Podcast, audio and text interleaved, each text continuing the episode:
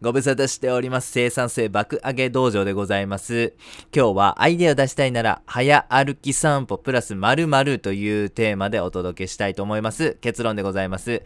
早歩き散歩と独り言でアイディア爆誕という結論でございます。はい、散歩なんですけども、めちゃめちゃいい習慣でございます。歩くだけであなたのクリエイティビティが向上します。はい。えーだからアーティストの方であったりとか、何かこう仕事でアイディアを出さないといけないという方は、散歩を習慣化することをお勧めいたします。アイディアなんですけども、リラックスしたりとか、えー人と会話しながらとか、なんかこうリズムが、あの一定で刻まれているタイミングに結構アイディアが出やすいという風にされてます。なので、もう散歩がやっぱり一番いいなという風に思うんです。ということで、アイディアが出やすい散歩方法ってどんな感じかなということを考えてみましたんでご紹介させてください。えー一つ目はですね、えー早歩きというポイントがございます。早歩きなんですけども、えー軽く息が弾む程度の早歩きにしてください、えーこの適度な運動でですね、ドーパミンをしっかり分泌することができますし、えー実際に血流量、血の巡りを良くすることによってですね、脳に運ばれる酸素量を、え増加させることができますんで、よりこうね、あの、アイディアが出やすいような、あ状態になっていきます。まあ、言い換えるならば、身体面、フィジカルからですね、アイディアが出やすくなるような、出しやすくなるような、こう、下地を作る、えーこれがですね、早歩きによって実現できます。二つ目のポイントは、独り言ということでございます。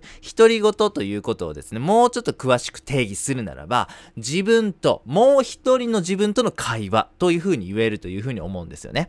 一人、えーしかいない、あなたしかいない、えーそういう状況でもですね、会話ということを達成できる。それがですね、独り言なんです。はい。ということでですね、この早歩きと独り言ということを、えー実現するすることで、このアイディアを出すための必要な要素ですね。先ほどのあれですと、えっ、と、リズムと話しながらとリラックスっていうこの3つの要素ですね。そ、この、え3つの要素を、早歩きと独り言というこの2つのアクションで達成することができる。なので、よりアイデアが出やすくなるんですね。ぜひあなたがアイディアを必要とする仕事とかね、えーそういう風なあ職業に疲れている方であればですね、ぜひ歩くときは早く歩いてください。ぜひ歩くときは独り言を意識して言ってみてください。それによってですね、あなたの仕事上のアイディアが出ること間違いなしでございます。はい、僕はこの習慣、早歩きしながら独り言を言うという習慣を結構長くしてるんですが、本当にこの習慣がマジで大好きなんです。めちゃめちゃ楽しい習慣なんです。はい、えー、散歩に行く前にですね、あの、ワクワクするわけです。今日はこの早歩き独り言散歩でどんなアイディア出るかなと。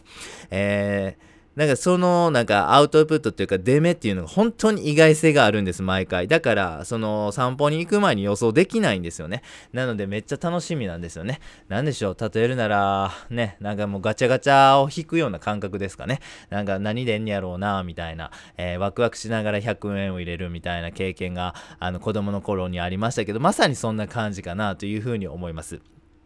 えーぜひですね、えー習慣化してください。めちゃめちゃ、えー素敵な習慣になってくれるというふうに思います。では最後にやってみようのコーナーでございます。